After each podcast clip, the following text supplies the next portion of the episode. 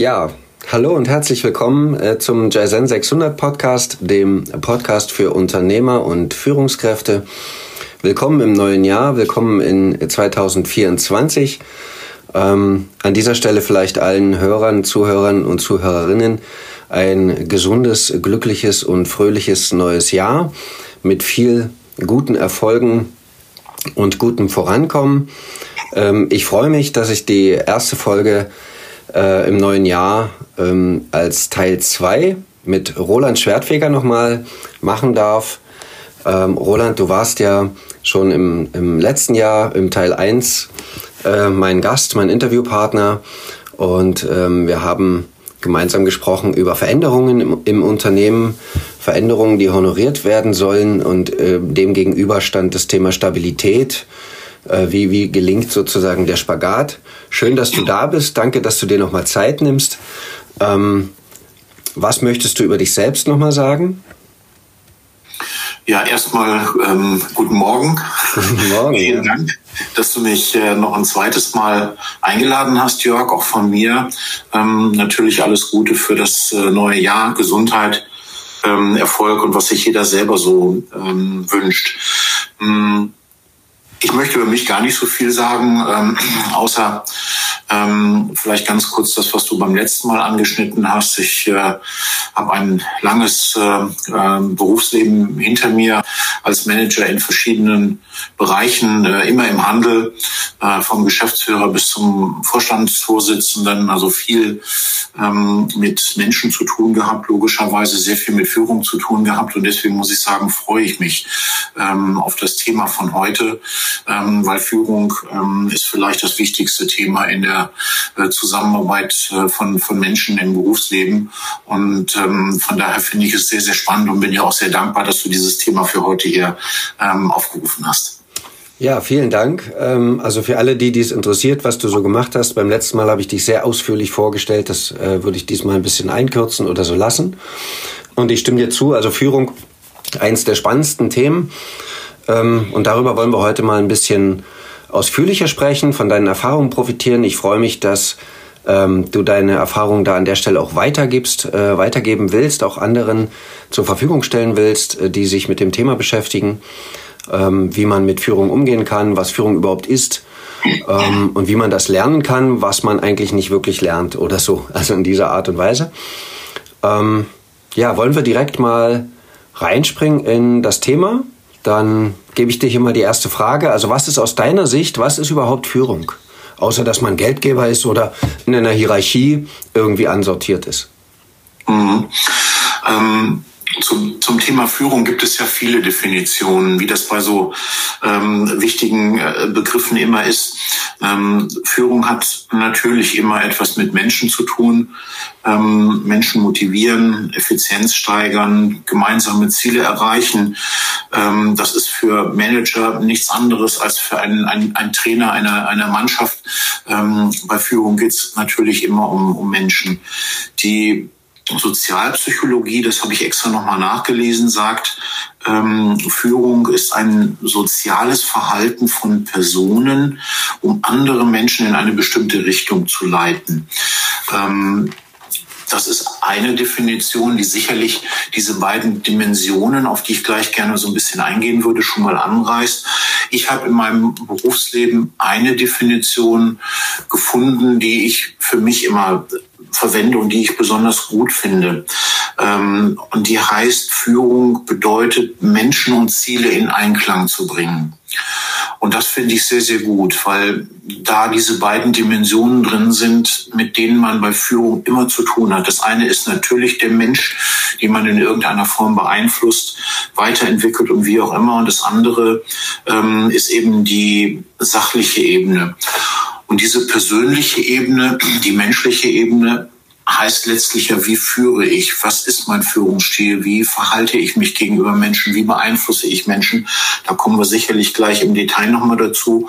Und das andere, diese zweite Dimension, ähm, ist die Organisationsebene, sprich die Frage, was will ich erreichen? Weil Führung ist ja kein Selbstzweck, sondern dient immer dazu, Menschen irgendwo auf Ziele hinzuführen und ähm, gemeinsam etwas zu erreichen. Insofern braucht man immer diese zwei Dimensionen. Das ist, glaube ich, ähm, glaube ich, klar. Führung hat aber aus meiner Sicht viele, viele Facetten. Ähm, nicht nur diese menschliche und sachliche Dimension, sondern im Detail steckt ja ganz viel dahinter. Das geht um die Entwicklung von Menschen. Es geht um die Auswahl von Führungskräften in bestimmten äh, Positionen. Es geht um Entscheidungen, die man treffen muss. Ähm, es geht immer um Veränderung. Ähm, es gibt ja nichts im Leben, da haben wir letztes Mal drüber gesprochen, was sich nichts verändert. Alles verändert sich permanent. Ähm, es geht bei Führung um Umsetzung ähm, von, von Dingen. Ähm, es geht ähm, auch um Beurteilung äh, von, von, von Menschen, um Entscheidung. Wer ist die richtige Person oder die richtige Führungskraft? Ähm, es geht um Messung von, von Leistung und von Performance. Das ist, gehört ja auch zur Führung. Ähm, es geht um den Umgang mit Konflikten. Es geht um Regeln. Ähm, es geht ähm, um Commitment, um Vereinbarung mit dem Team. Es geht ganz stark um, um Glaubwürdigkeit, es geht um Leistung, um Ergebnisse. Also es hat ganz, ganz viele Facetten, die Führung umfasst. Ja. Und wenn alles letztlich Stimmung, stimmig ist, dann äh, glaube ich, kann man, kann man von guter Führung vielleicht auch sprechen. Ja, du hast das letzte Mal gesagt, ich, ich gehe mal in Richtung äh, Auswahl, nehme ich mal als Stichwort. Da hast du das letzte Mal gesagt, nimm den besten, den du kriegen kannst, egal was er kostet, ähm, und gib ihm ganz viel Freiraum. Ist das vielleicht ähm, eine Vorlage, also zu deinem Stichwort, was, wie meinst du das? Was ja. hast du für Erfahrungen gemacht damit? Ähm, also sehr gute Erfahrungen. Ich habe das, ähm, ich hatte das Glück in meinem Berufsleben ähm, von großartigen Menschen profitieren zu können. Ich hatte also häufig Vorgesetzte, die großartige Persönlichkeiten waren. Das, da war viel Glück dabei. Letztlich lernt man ja von den Menschen, mit denen man zusammenarbeitet. Es gibt so einen, so einen sehr, sehr schönen Spruch. Die wichtigste Person in der beruflichen Entwicklung oder im beruflichen Leben eines Menschen ist der Vorgesetzte. Mhm. Und äh, da kann man viel Glück oder viel Pech haben. Und letztlich lernt man ja von den Menschen, die einen selber führen und mit denen man zusammenarbeitet. Und ähm, das hat mich immer sehr geprägt und davon ähm, habe ich, hab ich sehr gelernt. Und ähm, das kann man eigentlich eben nur, nur, nur wünschen, dass er dieses Glück hat. Hm. Nun warst du ja selbst auch in der Rolle als Führungskraft. Und deswegen frage ich mal in ähm, wie bist du mit dieser, wie bist du mit der Führung umgegangen in, de, in deiner Rolle als Führungskraft? Wie gehe ich mit Führung um, ist die Frage, ja? Also Rolle, Identifikation, Aufgaben, wie gehe ich damit um? Ähm, ja, wie gehe ich mit Führung um? Ähm, ich habe Menschen, die ich selber führen durfte in meinem Leben. Und wie gesagt, ich habe immer versucht, die Besten zu kriegen. Das war ja deine, deine einleitende Frage, auch wenn sie teuer waren. Das war immer richtig, muss ich sagen, das war immer richtig. Ähm, ich habe diese, diese Führungskräfte sehr häufig am Anfang gefragt, wo haben sie Führung gelernt? Mhm. Und ähm, dann stellt man fest, dass man Führung eigentlich gar nicht lernt, sondern sich meistens irgendwo abguckt. Mhm. Und in der Regel von den Vorgesetzten, die man hat, ähm, oder von Kollegen vielleicht, wo denn auch sonst. So, und das zeigt eben schon, wie sehr das davon abhängig ist, dass man eben das Glück oder nicht das Glück hat, von großen Persönlichkeiten lernen zu dürfen oder eben nicht. Und ähm, meistens ist es eben so, dass man Führung dadurch lernt, dass man auf der einen Seite natürlich Seminare macht, Führungsstile lernt, Beurteilungsverfahren ähm, und ähm, Führungsinstrumente kennenlernt, so aus der Theorie. Und auf der anderen Seite eben sich Führungsverhalten abguckt, indem man sagt, Mensch, das finde ich toll, so wie der möchte ich auch sein. Mhm. Ähm, oder eben sagt, nee, so wie der sich verhalten hat, das, möchte, das machst du nicht. Und so ähm, lernt man den eigenen äh, Führungsstil. Und so, glaube ich, geht es allen Menschen letztlich, dass eben ein Mix zwischen ähm, Theorie und praktischer Erfahrung letztlich das eigene Führungsverhalten dann, dann prägt. Okay. Okay, das leitet mich so ein bisschen über zur nächsten Frage. Wie führe ich? Und da habe ich jetzt schon so ein bisschen rausgehört. Also Lernen durch Vorbilder, das kenne ich auch aus meinem eigenen ähm, Erfahrungsweg, sage ich mal, Vorbilder im Positiven wie im Negativen. Du hast so schön gesagt, ne, dass man sich das abguckt, dass man bei den Vorbildern schaut, wie führe, wie führen die, so will ich sein. Und auch im Negativen, und das finde ich einen wichtigen Punkt, so will ich nicht sein. Das will ich gerne anders machen. Also, mh, hm, welche Rolle spielt aus deiner Sicht ähm, Stil, Charisma und die eigene persönliche Kraft? Ähm Stil vielleicht als erstes und dann komme ich mal auf diesen Begriff Charisma. Ähm, Führungsstile, das, das hat ja jeder gelernt. Ähm, Gibt es ja diesen, den, den eher autoritären, den, den kooperativen Führungsstil, wenn man jetzt mal von ähm, Kurt Lewin ausgeht und dann noch diesen laissez-faire Führungsstil, was eigentlich kein Führungsstil ist, sondern nicht Führung. Aber auch das ist, kann ja ein Element von, von, von Führung sein, dass man die, die Mannschaft laufen lässt. Ist ja manchmal richtig. Ähm, das sind die theoretischen Stile. Und wenn man fragt, welchen Führungsstil wendest du an, dann gibt es meines Erachtens eigentlich nur die Antwort situativ. Ähm, ähm, abhängig davon, was ich gerade brauche. Manchmal muss ich eben ähm, sehr ähm, demokratisch sein und meistens ist das richtig. Ähm, aber manchmal muss ich eben auch eine Entscheidung treffen und sagen, jetzt haben wir genug diskutiert, da geht's jetzt lang und so wird's jetzt gemacht. Ähm, und letztlich braucht man als Führungskraft das richtige Gespür dafür, wann ist der richtige Moment für welchen Führungsstil. Das ist, glaube ich, klar, aber es ist auch sehr theoretisch. Ähm, den zweiten Begriff, ähm, der ist viel wichtiger, aber auch schwieriger. Ähm, das war das, was du eben so Charisma genannt hast ähm, Personality vielleicht oder Persönlichkeit ähm, letztlich funktioniert Führung meines Erachtens nicht darüber, dass man ähm, hierarchisch mehr zu sagen hat. Ähm, Obersticht unter ist ja immer so ein ähm, mhm. Spruch, ich habe das zu entscheiden, weil ich dann Vorgesetzter bin. Mhm. Ähm, das funktioniert immer weniger und das hat nichts mit Glaubwürdigkeit zu tun. Glaubwürdigkeit kommt aus Vorleben, aus Vorbildfunktionen, aus Persönlichkeit und daraus, dass Menschen einem folgen, weil sie überzeugt sind, dass man das Richtige tut und weil man vielleicht ähm, Erfahrung ausstrahlt oder eben sowas wie Persönlichkeit besitzt, ist aber schwer zu greifen. Glaubst du, dass man das äh, entwickeln kann, dieses Persönlichkeitsbild oder Charisma? Ist das trainierbar ja, oder ist das angeboren? Ähm, gute Frage. Ich glaube nicht, dass das angeboren ist. Vielleicht ist natürlich gibt es unterschiedliche Mentalitäten. Das weißt du als Psychologe viel besser. Ähm, der eine eignet sich vielleicht mehr, der andere etwas weniger.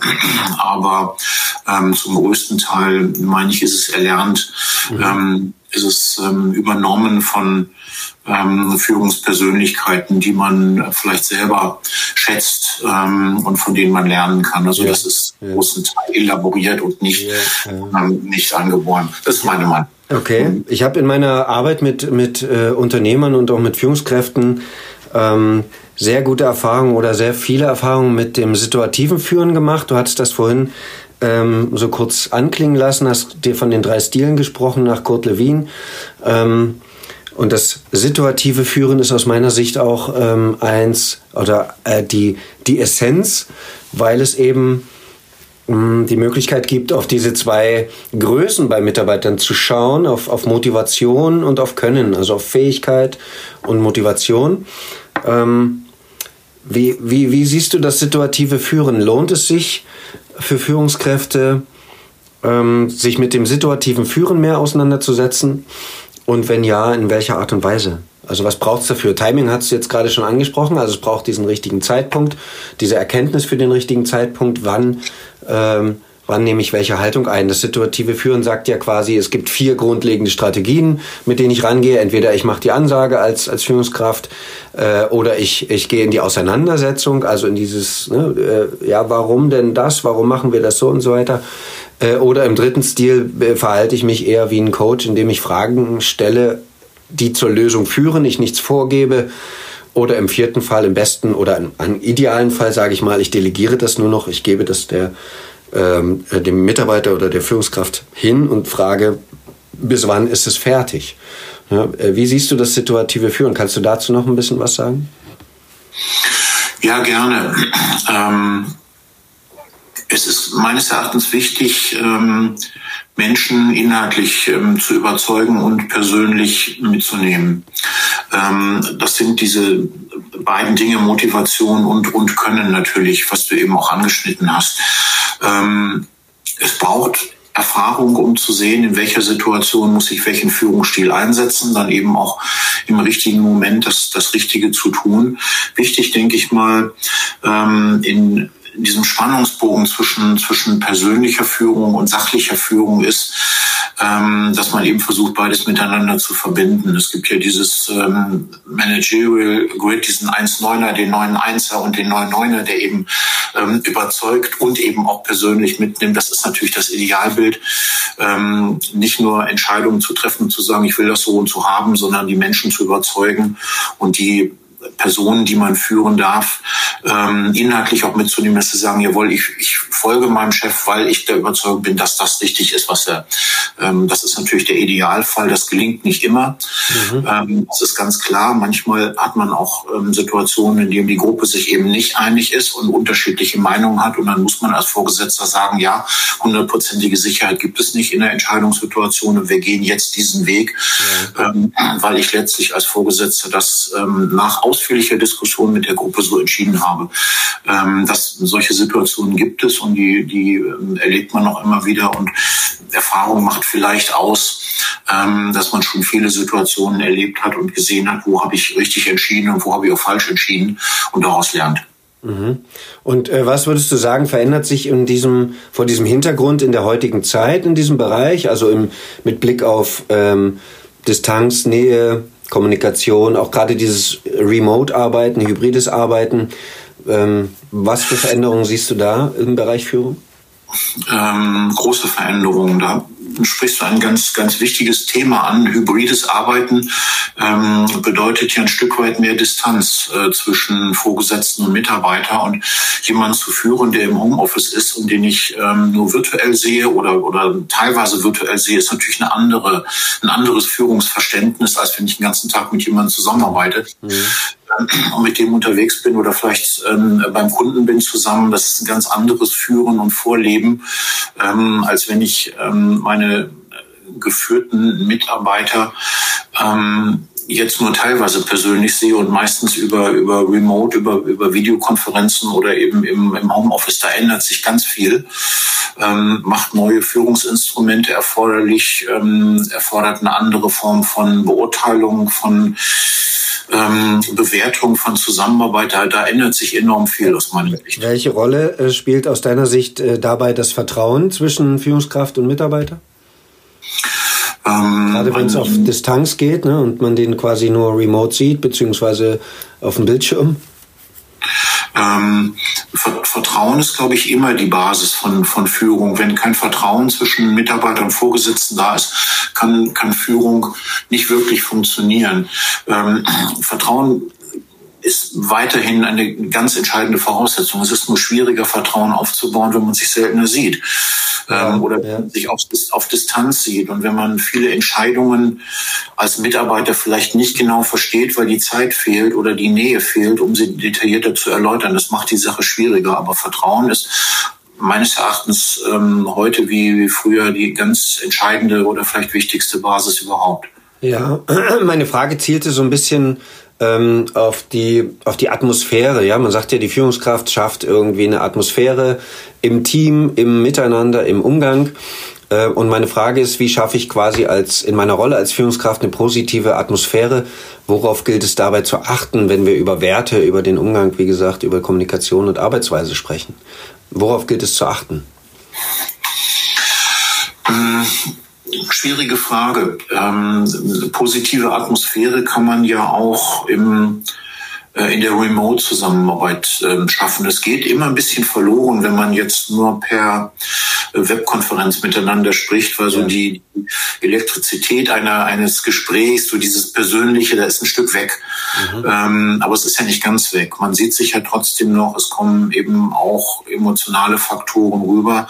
Vielleicht muss man sensibler sein für diese, diese Dinge im, in, der, in der hybriden Arbeitswelt und die kürzeren Phasen, die kleineren Phasen, in denen eben Emotionalität ähm, vermittelt werden kann, ähm, mehr wertschätzen und ähm, anders bewerten als in der persönlichen Zusammenarbeit. Das äh, mag ein Stück weit Veränderung mit sich bringen, aber positive Atmosphäre schaffen ist meines Erachtens nach wie vor ähm, eine, eine ganz wesentliche Atmosphäre. Wenn diese positive Atmosphäre nicht da ist, dann ist Führung gestört. Was meinst du mit, äh, man muss vielleicht ein bisschen sensibler sein?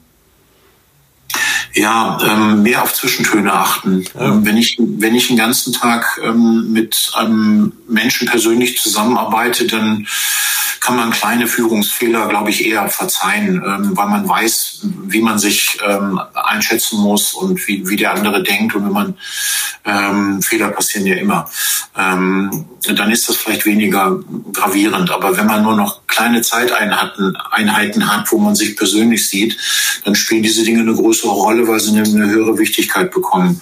Äh, und dann muss ich mehr auf solche Dinge achten und ähm, darauf schauen, dass wir eben diese Fehler nicht ähm, äh, unterlaufen als Vorgesetzter. Ja, da sprichst du gerade ein, äh, ein schönes Stichwort, ähm, äh, das Stichwort Fehler. Ähm, äh, welche ähm, also Erfahrungswerte weitergeben, ja, also für, für unsere Zuhörer vielleicht, welche Fehler ähm, hast du selbst gemacht und, und welche Learnings hast du vielleicht mitgenommen? Hast du vielleicht ein, ein Praxisbeispiel oder einen Erfahrungswert, den du da so konkret mitgeben kannst? Ja, wenn, wenn man ein langes Berufsleben hinter sich hat, dann hat man natürlich viele Fehler gemacht. Das ist, das ist vollkommen klar. Ähm, es ist aber schwer, allgemeine Empfehlungen daraus zu geben, weil jeder macht ja seine eigenen Fehler und lernt aus den, aus den eigenen Fehlern. Also ich glaube, allgemeine Dinge daraus abzuleiten, ist sehr, sehr, sehr schwierig. Ähm, Fehler, die ich selber gemacht habe und aus denen ich gelernt habe und die vielleicht ein bisschen gravierender waren als andere, ähm, man sollte darauf achten, nicht den, den falschen Menschen zu vertrauen ähm, und ähm, kritisch zu hinterfragen, ist das, ähm, was ich mir da abgucke, wirklich richtig oder, oder vielleicht nicht. Ähm, man muss bereit sein, auch mal gegen den Strom zu schwimmen, auch wenn es unbequem ist. Ähm, ähm, zu opportunistisch sein, ähm, weil es gerade vielleicht eine Mehrheitsmeinung gibt. Wenn man davon nicht überzeugt ist, dann ähm, kann es gut und richtig sein, auf, auch auf der eigenen Meinung zu beharren, wenn man davon überzeugt ist, dass sie richtig ist. Ähm, man sollte an den eigenen Visionen auch festhalten, wenn man glaubt, ähm, dass sie einen zum Ziel führen und sich nicht von jedem ähm, Wind oder von, von, von jeder Kritik gleich, gleich umwerfen lassen, sondern an den Dingen, von denen man überzeugt ist, wirklich festhalten. Das ist, das ist ganz, ganz wichtig. Also ich, ich, ich höre da jetzt irgendwie zwei Größen raus. Ne? Also äh, an den eigenen Visionen festhalten heißt ja, erfordert ja auch so ein bisschen Mut äh, zu einer eigenen Position, eine eigene Position zu halten, sage ich mal, also sie erstmal einzunehmen und dann diese Position auch zu halten. Du hast es gerade als, als Gegenwind bezeichnet oder als Wind, äh, sich nicht umpusten zu lassen, ähm, braucht ja auch eine gewisse Kraft, stehen zu bleiben und eine gewisse Überzeugung. Äh, und die zweite Größe, die ich gehört habe, war die, dieses Hinterfragen, ja, dieses, braucht es die Selbstreflexion, braucht es den, auch den Mut zu hinterfragen. Also ist das, was ich da gerade mache, ist das richtig? Ähm, Siehst du das auch so oder welche, welche Gedanken kommen dir da? Also das, das sehe ich absolut ähm, genauso. Ähm, ich habe mir, weil, weil ich ja wusste oder, oder geahnt habe, dass du diese Frage stellst, mal acht Punkte aufgeschrieben, die ähm, ich so aus dem Leben gelernt habe, aus, ähm, aus Führungserfahrung, aus ähm, Führungsvorbildern, aus Führungsfehlern anderer und eigener, aber auch aus, ähm, aus Seminaren, aus Schulungen und so weiter, habe ich mir die, die, die acht für mich wichtigsten Dinge zusammengetragen, wo ich nach 30 Jahren Berufsleben sagen würde, die waren für mich besonders wichtig und die würde ich gerne anderen Führungskräften mitgeben, wenn ich es denn könnte. Ähm, Punkt eins da drauf auf dieser Liste ist, ich habe auch schöne Bücher gelesen darüber und dann, dann alles so zusammengetragen, was wo, wo ich finde, dass es ein, ein, ein Ergebnis von, von wirklicher Führungserfahrung ist und nicht aus der Theorie. Punkt eins ist, klare Ziele zu haben und diese klaren Ziele auch zu kommunizieren und auch für diese Ziele einzustehen. Die meisten Probleme im Berufsleben entstehen aus meiner Sicht daraus, dass Dinge nicht klar sind. Mhm und dass man, dass man unterschiedliche ähm, äh, Vorstellungen von Themen hat oder dass man seine Ziele nicht klar genug vermittelt. Also Klarheit ist aus meiner Sicht ein ganz, ganz wesentlicher ähm, ähm Faktor, sehr deutlich zu sagen, was man will und wofür man steht. Mhm. Das Zweite, ähm, das Wichtigste zuerst. Ähm, viele Führungskräfte verzetteln sich in Nebensächlichkeiten und die wichtigen Dinge bleiben liegen.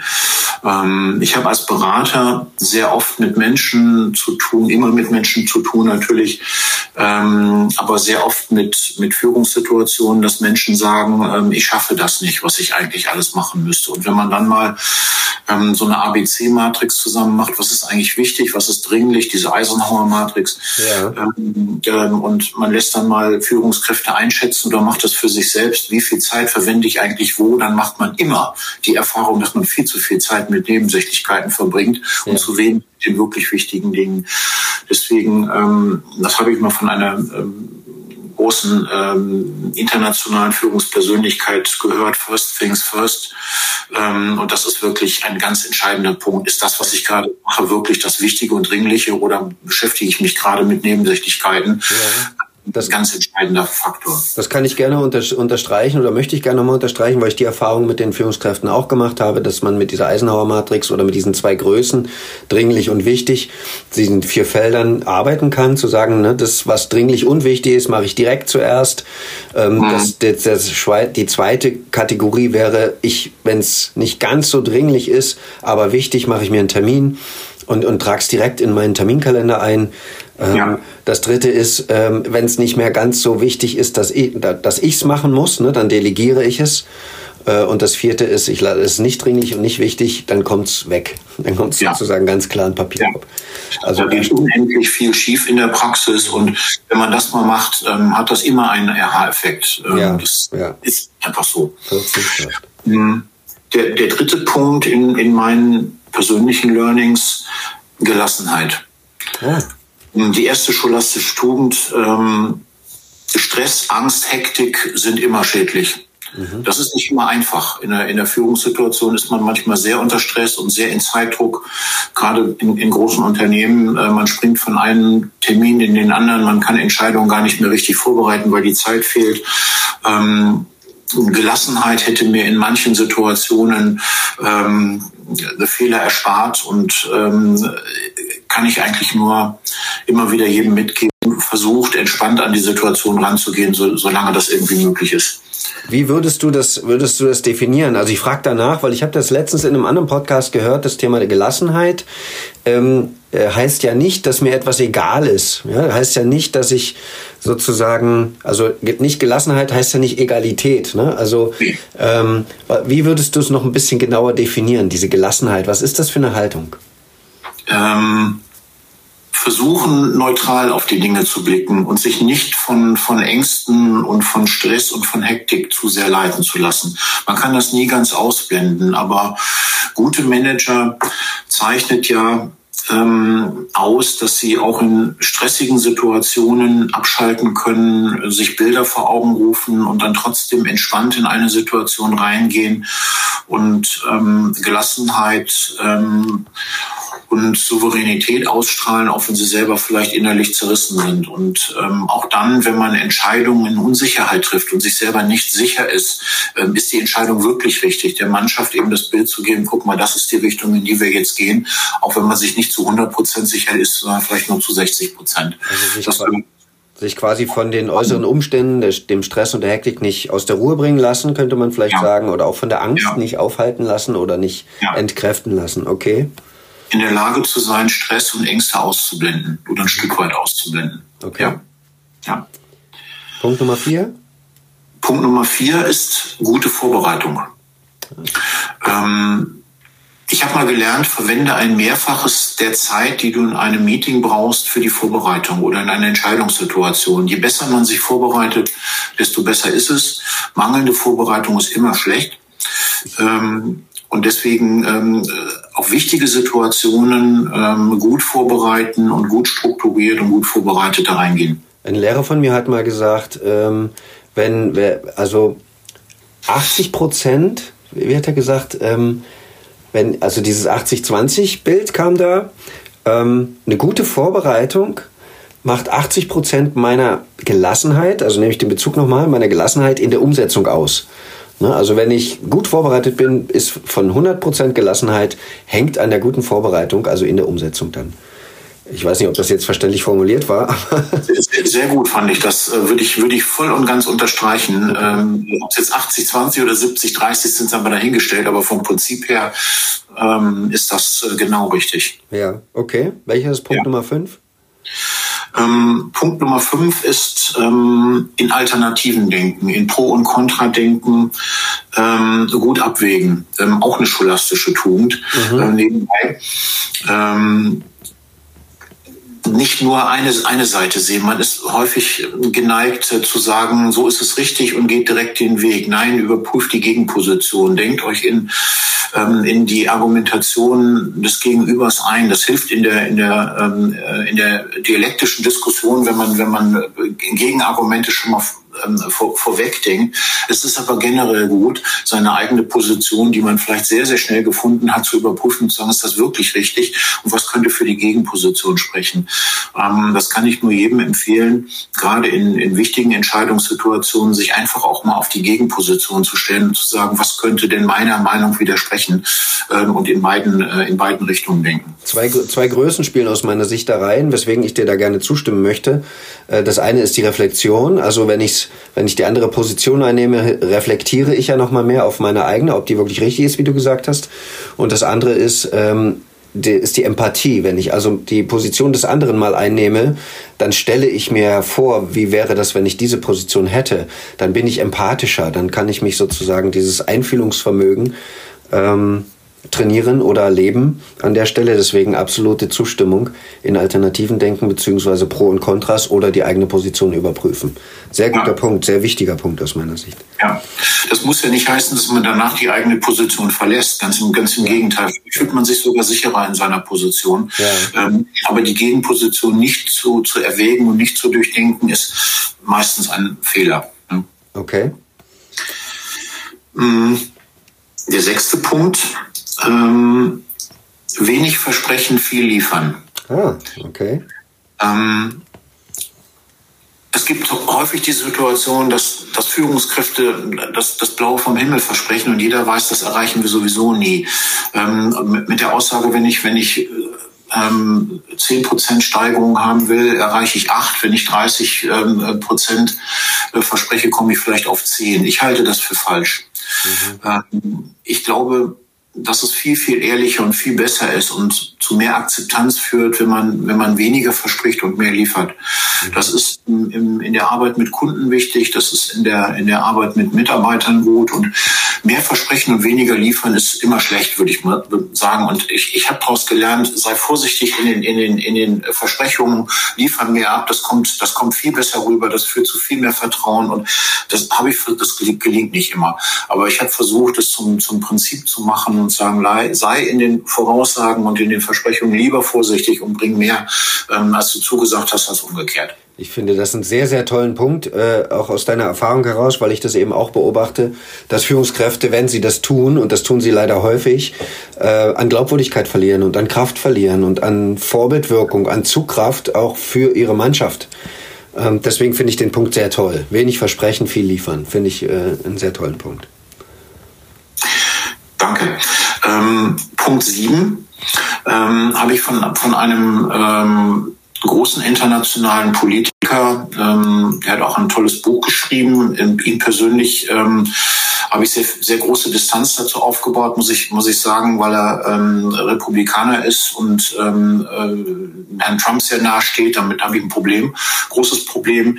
Sein Buch, was er geschrieben hat, ist aber trotzdem sensationell. Ähm, und ähm, von, von ihm habe ich einen Punkt, ähm, den ich sehr, sehr gut finde und unheimlich wichtig finde. Ähm, er hat gesagt, surround yourself with great people. Ähm, such die Nähe zu großen Persönlichkeiten und versuch von ihnen zu lernen. Selektiere in deiner Zeit, in deinem Umgang ähm, Menschen, die dir was bringen und Menschen, die dir, die dich nicht weiterhelfen. Mit denen kann man privat wunderbar zusammen sein, aber versuch von großartigen Persönlichkeiten zu lernen und such die Nähe von diesen ähm, Vorbildern, von echten Vorbildern. Und ähm, das kann ich nur, nur empfehlen. Ich habe, wie gesagt, mehrfach im Leben das Glück gehabt, von großen Managern lernen zu dürfen und ähm, deren, deren Nähe zu haben. Und davon habe ich enorm viel gelernt und mitgenommen. Ähm, und das kann ich jedem nur empfehlen, äh, sich mit Menschen zu umgeben, von denen man lernt. Ja. Ja, sehr wichtiger Punkt, habe ich ebenfalls so erlebt, ja, die, die fünf wichtigsten Personen zu überprüfen. Wer hat das gesagt? Ähm, äh, in, in meiner Welt, ähm, wie hieß er? Tobias Beck hat das, glaube ich, mal gesagt. Wenn du der, der cleverste im Raum bist, wenn du der intelligenteste im Raum bist, bist du im falschen Raum. Also, Sehr gut, ja. Dann musst du mhm. sozusagen in ein anderes Surrounding gehen, wo mehr Menschen sind, die dich fordern, wo du nicht der Beste bist, in Anführungszeichen. Ne? Also mhm. absolut gut. Nähe zu großartigen Menschen suchen. Einen haben wir noch. Ja, ich schreibe mir das nur gerade auf, weil ich den, den Spruch so gut finde. Ähm, wenn du der Glückste im Raum bist, bist du im falschen Raum. Ähm, das gefällt mir. Passt dazu. Ja, last but not least, Punkt 8, ähm, immer wieder aufstehen. Ähm, man kennt ja diesen, diesen Spruch von den, von den Boxern, es ist nicht entscheidend, wie oft man zu Boden geht, sondern dass man einmal mehr aufsteht. Ähm, da ist viel dran. Jeder beruflich erfolgreiche Manager wird bestätigen, äh, dass man viele Rückschläge im Leben hat. Ähm, und Erfolge kommen dadurch, dass man eben trotz dieser Rückschläge immer wieder aufsteht und an seinen Visionen festhält, ähm, auch wenn es unangenehm ist. Ähm, Edison hat angeblich äh, mehrere hundert Versuche gemacht, bis er die Glühbirne dann endlich erfunden hat. Und wenn er sich, äh, das ist ja nur so ein Bild, hätte zurückwerfen lassen, dann, dann wäre es zu vielen großen Entscheidungen, zu vielen großen Erfindungen nicht gekommen. Das ist eine ganz wichtige ähm, ein ganz wichtiges Learning. Heißt aber nicht, dass man, wenn man erkennt, dass man auf dem falschen Weg ist, das kommt ja auch vor, ähm, dass man dann auch den Weg verlassen muss. Ähm, jeder ist in seinem beruflichen Werdegang irgendwann auch mal falsch abgebogen. Ähm, und das muss man, das muss man erkennen und dann auch korrigieren können. das ist aber kein Widerspruch. Nö, nö, absolut nicht. Ne? Das hat ja auch ein bisschen äh, mit der Fehlerkultur zu tun, die du vorher schon angesprochen hast. Fehler äh, machen wir ja alle, Fehler passieren ja immer.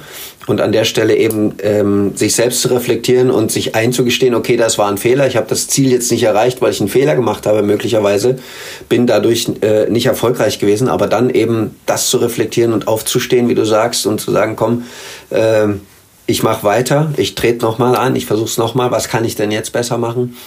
Ähm, dann wird es konstruktiv aus meiner Sicht.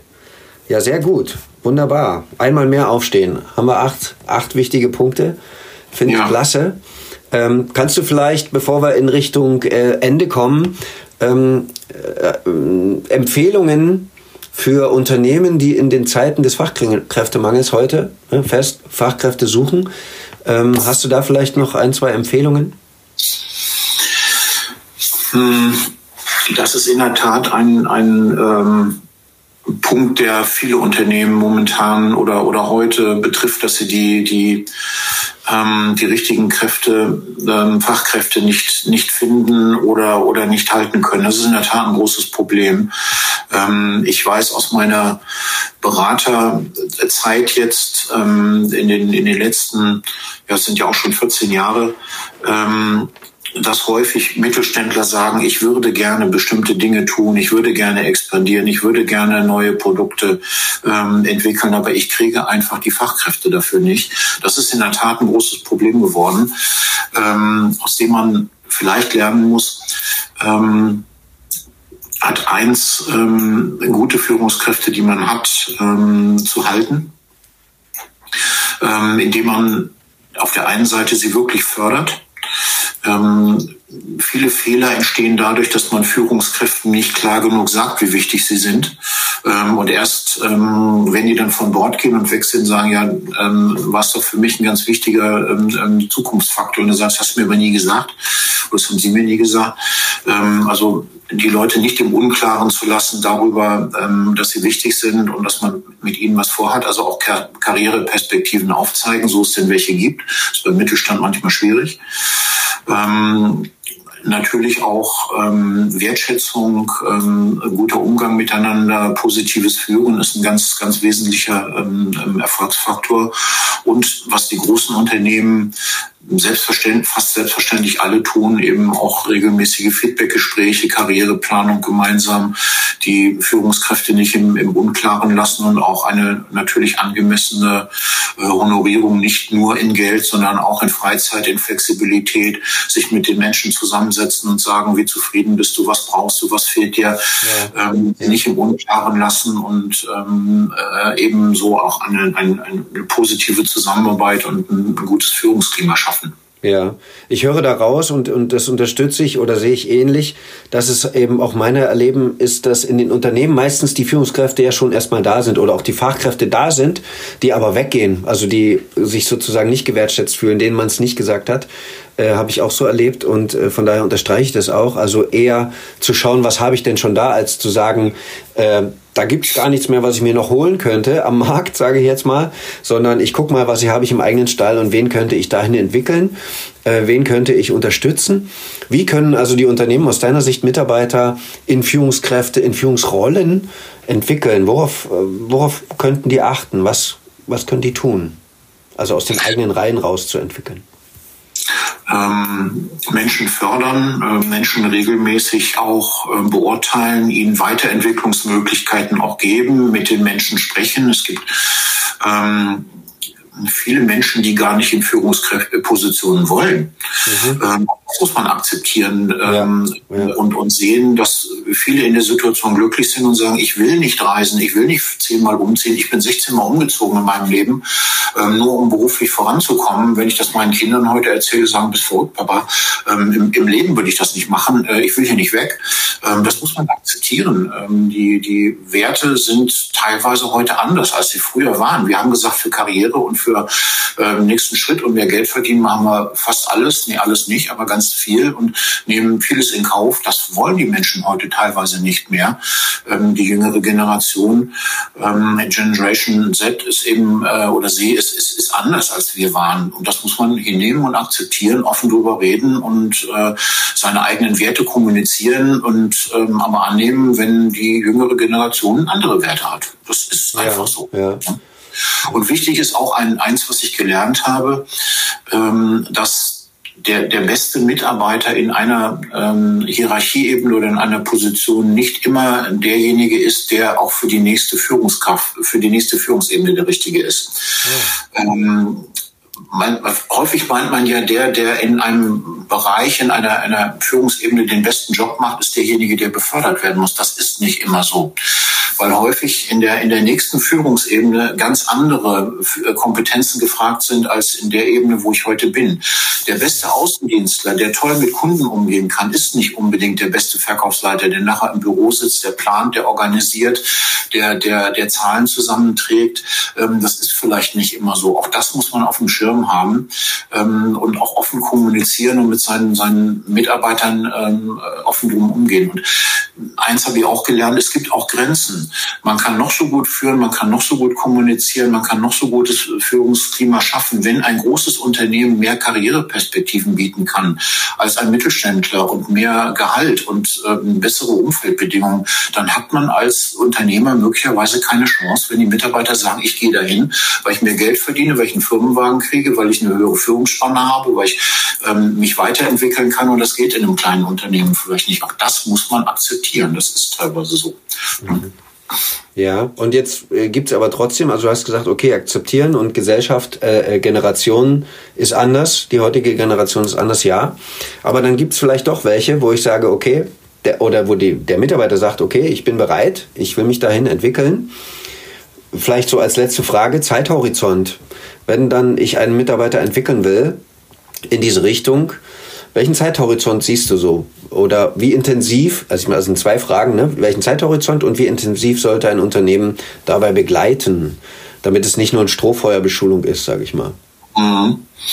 Ähm Zeithorizont, das, das ist keine einfache Frage, weil ähm, es gibt Dinge, die man sehr schnell ähm, ähm, machen kann. Also ich sag mal, IT kann man schnell austauschen, ähm, Menschen äh, kulturell ähm, entwickeln, Führungskompetenzen entwickeln, dauert wesentlich länger. Also letztlich ist der Zeithorizont natürlich immer ein Mix zwischen kurzfristigen Dingen und, und, und langfristiger Entwicklung. Mhm. Und Kulturveränderungen im Unternehmen, die dauern ganz lange. Ähm, das durfte ich zweimal miterleben, wo ich zweimal einen Merger und äh, oder einen M&A-Prozess äh, bei Großunternehmen erlebt habe. Ähm, das dauert ähm, äh, ich hätte fast gesagt, eine Generation, bis sich wirklich neue Kulturen entwickelt haben. Das ist ein ganz, ganz langwieriger Prozess. Ähm, es ist immer ein Mix zwischen Dingen, die man kurzfristig ändern kann und die man langfristig im Auge haben muss. Interessant, du setzt da quasi noch einen drauf, weil bei der Kulturveränderung habe ich auch die Erfahrung, also wir arbeiten da oder reden da von Zeithorizonten zwischen drei und fünf Jahren in unseren Projekten. Ähm, aber du setzt sogar noch einen drauf, wenn du sagst, generationsweise äh, kann das sein, dass das verändert, also diese Veränderung Zeit braucht. Das finde ich echt spannend. Also das noch langfristiger ist, noch langfristiger gedacht. Ja, also ich habe ich hab einmal die, die Integration von, von ähm, der Firma Hertie bei Karstadt miterleben können und dann äh, von, von Horten im, im, äh, in, in die Galeria Kaufhof. Ähm, bei einer Integration ist ganz viel schiefgegangen, bei der anderen hat man ganz, ganz viel richtig gemacht.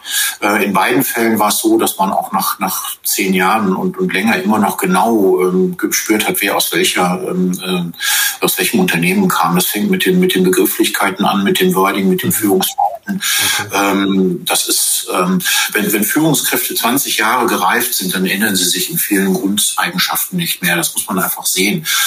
Wenn ich eins gelernt habe, das habe ich vorhin nicht gesagt, gehört auch dazu, man kann Menschen nur ändern, wenn die das selber wollen. Ähm, Wichtiger und, Punkt, ja gegen, gegen die, die innere Überzeugung oder gegen den, den, das, das entwickelten inneren Werte, die der, der Mensch für sich für wichtig empfunden hat, ähm, das, das lässt sich ab einem, einem gewissen Grad nicht mehr wirklich ähm, verändern. Der, der Mensch muss das selber wollen, sonst geht's nicht. Ja, da stimme ich dir zu. Das habe ich äh, quasi auch erlebt. Und das hast du ja jetzt auch schon gesagt, die junge Generation, wenn die das nicht will, muss man es akzeptieren. Ne? Also ich kann niemanden zwangsbeglücken. Das ist tatsächlich so. Ne? Es braucht also erstmal die Grundsatzentscheidung des Mitarbeiters, der sagt, okay, ich bin bereit. Und erst dann kann man all die anderen Punkte bringen und beachten, die du so schön äh, benannt hast. Äh, äh, vielen Dank für diesen, für diesen tollen Einblick. Die acht Punkte, glaube ich, kann man sehr gut mitnehmen. Äh, äh, klare Ziele, first things first, Gelassenheit, gute Vorbereitung, hinterfragen Pro und Contra, wenig versprechen, viel liefern, ähm, Nähe zu großartigen Menschen suchen und ähm, immer wieder aufstehen, beziehungsweise einmal mehr aufstehen als hinfallen. Ähm, vielen Dank, Roland, äh, für, diese, für diese Einblicke. Äh, vielen Dank für deine Zeit. Willst du vielleicht noch ein, ein abschließendes Wort an unsere Zuhörer richten? Ähm, ich würde ein abschließendes Wort an dich richten, nämlich äh, ein Dankeschön für die, für die Zeit. Ähm, mir hat das wirklich Spaß gemacht und auf das Thema habe ich mich gefreut. Ähm, bei, bei Führung geht unendlich viel schief in Unternehmen. Da muss man sich auch selber mit einbeziehen. Und wenn man zurückblickt, dann, wie gesagt, hat man natürlich auch eine Menge Fehler gemacht, ganz klar. Führung ist und, und bleibt eine der wichtigsten Aspekte. Kommunikation und Führung ist das A und O in der Zusammenarbeit von Menschen. Ähm, und darauf Wert zu legen und sich immer weiterzuentwickeln, ähm, ist eine der wichtigsten ähm, Anforderungen, die man im Leben an sich selber haben sollte. Mhm. Das lasse ich mal so stehen. Vielen Dank. Meine ähm, Zeit. danke dir. Ähm, ein paar Informationen zu dir, zu ConLab, zu der Unternehmensberatung stelle ich in die Shownotes. Ähm, wir freuen uns natürlich äh, an unsere Zuhörer für äh, über Rückmeldungen. Wir freuen uns über Nachfragen ähm, und ja, Kontaktdaten, wie gesagt, stelle ich mit rein. Vielen Dank für dieses Mal und Roland ist ganz in Bälde. Und äh, an unsere Zuhörer ähm, immer dran denken, besser geht immer. Bis bald. Tschüss.